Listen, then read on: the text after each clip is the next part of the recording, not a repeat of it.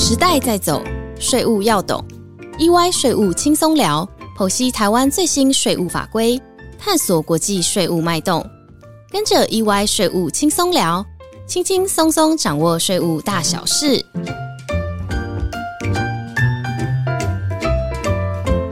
嗨，大家好，我是安永家族办公室策略长张启进 Harvey。嗨，大家好，我是安永联合会计师事务所安永家族办公室职业会计师林志祥 Michael，很开心来到 EY 税务轻松聊。在高资产人士的家族财富传承项目中，除了股权传承啊，不动产传承往往也是很重要的一部分。所以本集我们想要来跟听众朋友分享关于不动产传承要注意的地方。尤其啊，是在不动产税制去年，也就是民国一百一十年，又进行了一次修法，变得更为复杂了。大家如果没有留意到修法的改变，可能会不小心错估的状况。那不动产又可以分为个人持有，或者是家族投资公司持有。首先呢，我想先就个人持有不动产的状况来请问 Michael：如果爸爸妈妈想要传承不动产给小孩的话，有哪些方法？其中又应该要选择什么样的方法会比较好呢？OK，嗯，这个确实是大家哈经常提出来的问题。简单来说，爸爸妈妈要传承不动产给子女，大致上可以分成三种方式：继承、赠与，还有买卖啊。但这三种方式呢，并没有哪一种绝对是比较好的，必须要从整体来评估优点跟缺点。那也必须要考虑到每个人他的状况。传承目标还有未来使用计划来综合评估分析。是的，而且啊，我们不能够只是单方面的只考虑到不动产传承给小孩时的税负啊，也必须要考虑到，如果小孩未来短中期有在出售的计划时，那这不同的传承方式对小孩未来要在出售不动产的税负影响啊，也一定会有所不同。再就刚刚 Michael 你提的三种方式啊，可以再为我们继续分享关于继承不动产在税务上要考量的地方吗？好的，没有问题。继承不动产啊在税务上有几个重点啊，听众朋友呢必须要留意。首先呢，不动产继承在遗产税课征的价值啊，是以不动产的现值，也就是呢土地公告现值跟房屋。评定限值来进行认定哦，那因为市价跟公告限值啊差很大，它就会产生一些节税的效果哦。不过呢，也必须要留意啊，子女未来如果出售继承的不动产，那不动产的出售成本呢，就必须要以继承当时的公告限值金额来计算。好，因此可能在出售的时候呢，会产生比较高的出售资本利得。那这样的话，父母取得的不动产是在旧制或者是新制时期取得的，那对子女以后继承的情况下再出售的税负会有所不同吗？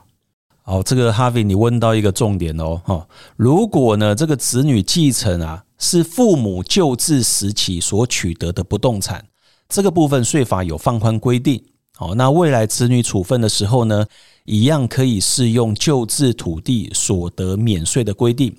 那这点就会比买卖或赠与的方式有利。那万一子女呢继承的是父母新制所取得的不动产，那就要留意哦。好，未来如果出售呢，就要适用房地合一税二点零的规定，也就是呢，房地所得依照持有期间所适用的税率来课征。不过呢，继承的持有期间可以把被继承人的持有期间合并来计算。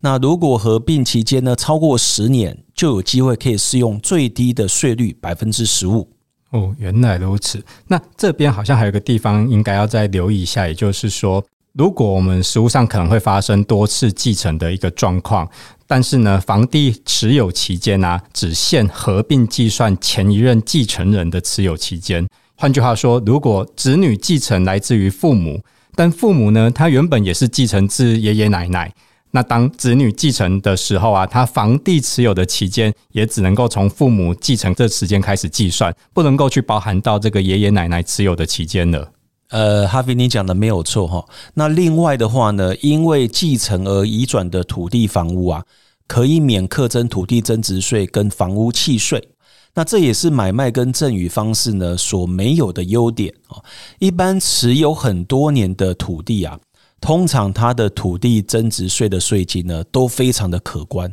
那透过继承方式呢，可以大幅的来降低啊传承成本，而且子女在未来出售的时候呢，这个土地增值税的税基啊，它的一个涨价总数额的计算。所参照的土地公告限值，也可以从父母取得不动产时的公告限值，自动垫高到子女继承不动产时的公告限值。哈，所以这也是继承方式一个很大的优势。说到这边，我觉得还是要特别提出来，就是虽然继承的时候它的税负可能是相对比较低的，不过还是要注意到说子女之后出售的一个税负，尤其在房地合一税二点零的情况下。持有期间的长短会有导致一个很重要的一个差别了。例如说，被继承人他刚买了一栋房子就去世了，那这时候继承人继承后短期内就想把它卖掉。在新制合一税二点零的规定下，那它很可能就要直接落入最高税率百分之四十五，那就产生了一个相当高额的税额必须缴纳了。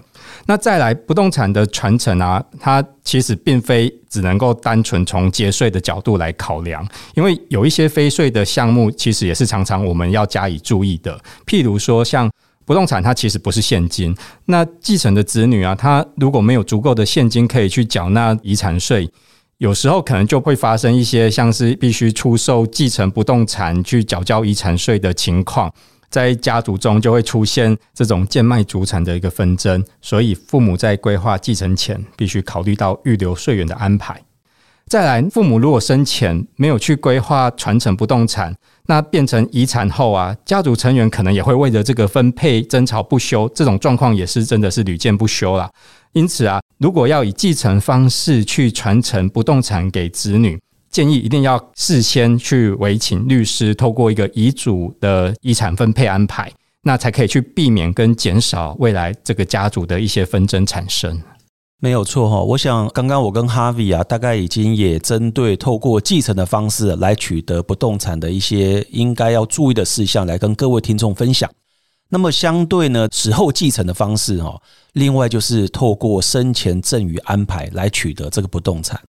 那么在税务上呢，赠与跟继承一样，是用不动产的公告限值来计算赠与税。那父母可以透过时间安排规划，那么分年呢赠与给子女，来适用比较低的赠与税的税率啊，比如说百分之十啊。那么相比呢，一次全数继承。可能会落入到课征遗产税啊，这个最高税率百分之二十哦，所以这样子可以有一些啊节税的一个效益。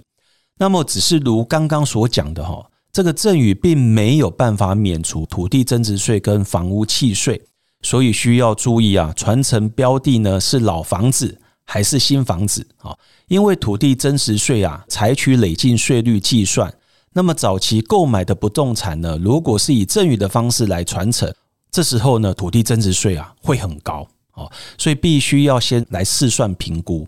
反之呢，如果是近几年才购买的不动产哦，那可能土地啊涨价的幅度变化还不大哦，所以这时候土地增值税影响或许就还比较轻微。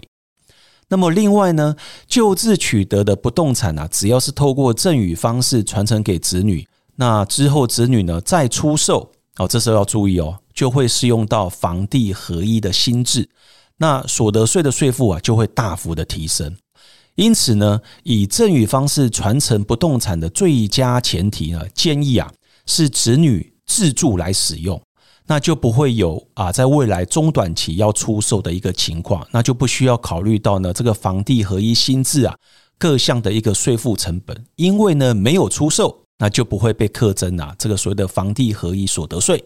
嗯。没有错，那赠与方式基本上，嗯，虽然没有比继承的方式的税负来的优惠啊，那未来在出售时要负担的税，基本上好像也看起来差不多。甚至也还不能够把我受赠前的持有期间并计啊，税上比起来看起来是比较不利的啦。但就像我刚刚在跟大家提醒的，其实在传承的时候不能够只是考虑到税的一个影响，因为刚刚提到像继承的时候，可能就会产生子女在未来为了这个分配这些状况争吵不休啊，导致家族会产生不和的一个议题。所以父母在生前如果想换作用赠与的方式把它规划分配好，就可以先把这些纷争的隐患给先解决掉。这也是很多人会考虑用赠与的方式的一个重要的因素。那另外，其实我知道很多父母可能也会担心说，那如果我不动产这时候都赠与出去给了小孩之后，那小孩以后会不会变得不听话或是不孝顺了？那这时候，其实父母呢也可以去考虑订定一个附条件的赠与契约，也就是说，今天只要子女他没有履行所约定的条件，那父母就可以把这个赠与给撤回，然后收回他的不动产哦。好，那我们接下来我们就要进入到第三种情境哦，那就是买卖。好，那买卖呢，必须要以市价来计算啊，出售损益。因此呢，父母取得不动产的时点呢，就会影响到出售损益的课税方式。呃，如果是在一百零四年十二月三十一号之前取得的不动产，那可以适用旧制土地所得免税规定。反之呢，如果是呢在一百零五年一月一号之后才取得的不动产，那房地所得就必须要适用到呢房地合一二点零新制规定啊来课税。好，那此外呢？买卖必须要有啊现金流来进行哦，所以呢，我们这边啊建议哈，这个买卖前呢要先确认啊子女是否有足够的现金来购买不动产。那父母可以透过啊每年固定赠与免税额度内的现金为子女来准备购买不动产。那么等现金足够之后呢，再来进行啊这个不动产的买卖交易。这样的好处呢，一来。可以妥善利用啊，每年的赠与免税额，先进行分次的赠与，降低负担。二来的话呢，可以呢，在这个市价买卖情况下呢，将来子女出售不动产的成本，也就是呢，买卖取得的这个价格啊，成本会比前述呢，透过继承跟赠与啊，采用的公告限制还要高。好，所以在未来出售的交易所得呢，就相对会比较减少。嗯，是的，那。这边有一个大家也在买卖的情况下常常会忽略掉的一个地方，也就是说，二亲等间的买卖啊，依照遗赠税法的一个规定是视同赠与的，所以呢，记得呢一定要办理赠与税的申报。不过啊，只要我们的子女能够去提出价款的证明文件，去证明说我买卖的当下确实是有一个足够的自由资金可以去跟父母购买。那经过税局的一个审核，确认这是一个属实的买卖行为之后，那就不会被视同赠与了。那因此啊，父母如果要计划分年赠与免税额度内的现金给子女的时候，记得最好一定要把子女的这些资金来源的凭证保存好，那以备未来查证的时候所需要的一个减负哦。那介绍完个人传承不动产的一个部分，我想再继续请问一下 Michael。如果用家族投资公司来持有不动产，又有什么样的一个传承功能呢？好，我想这个也是哦，在实务上很多客户啊会经常跟我讨论的问题。我们除了呢透过个人来持有不动产，其实呢很多的这些家族哈也可以透过家族的投资公司来持有出租的商业大楼或者是店面。这样的不动产的传承呢，有助于啊持续保有不动产，并维持呢不动产持有的一个单纯性。透过家族投资公司持有不动产，那么家族成员呢就持有这家公司的股权哦。那每年可以固定呢领取来自于呢租金收入所产生的股息，那无需啊变卖不动产，可以达到啊代代相传的一个目的哦。那另外的话呢？呃，相较于家族共同持有而产生啊，这个产权比较复杂化的一个状况，我们透过法人来持有不动产，更能够保持不动产持份它的单纯性。台湾有许多啊，这个土地无法被妥善开发利用，最主要的原因呢，就是啊，继承人太多哈，大家观念不一样，最后呢，无法达成共识。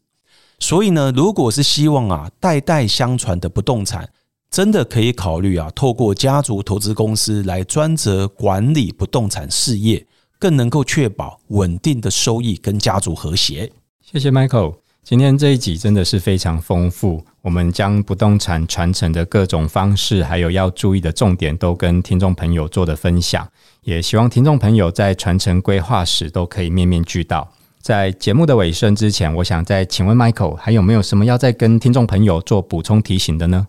好，我想哦，最后我想提醒听众朋友，不动产税制呢，在这几年有两次修法哦，变得比较复杂，所以大家在交易的时候，如果没有留意到呢修法的改变，很可能呢会不小心啊漏报缴税。譬如说呢，这个红单呐，以及预售屋的交易，那个人移转的盈利事业股权或出资额啊，符合一定条件。会被视同房地交易，哦，我想前述啊这几项呢都被纳入到房地合一二点零的课税规范之内。那另外的话呢，啊，符合房地合一二点零，哦，申报的期限呢是在交易的次日起算三十天之内。那这边呢常常有很多人会误会啊，以为是在五月所得税报税的期间啊一起申报就好。我想这几点啊务必要非常留意。谢谢 Michael 提醒跟分享。那我们今天这集 EY 税务轻松聊就到这边告一段落。谢谢大家的收听，我们下周一再见喽，拜拜。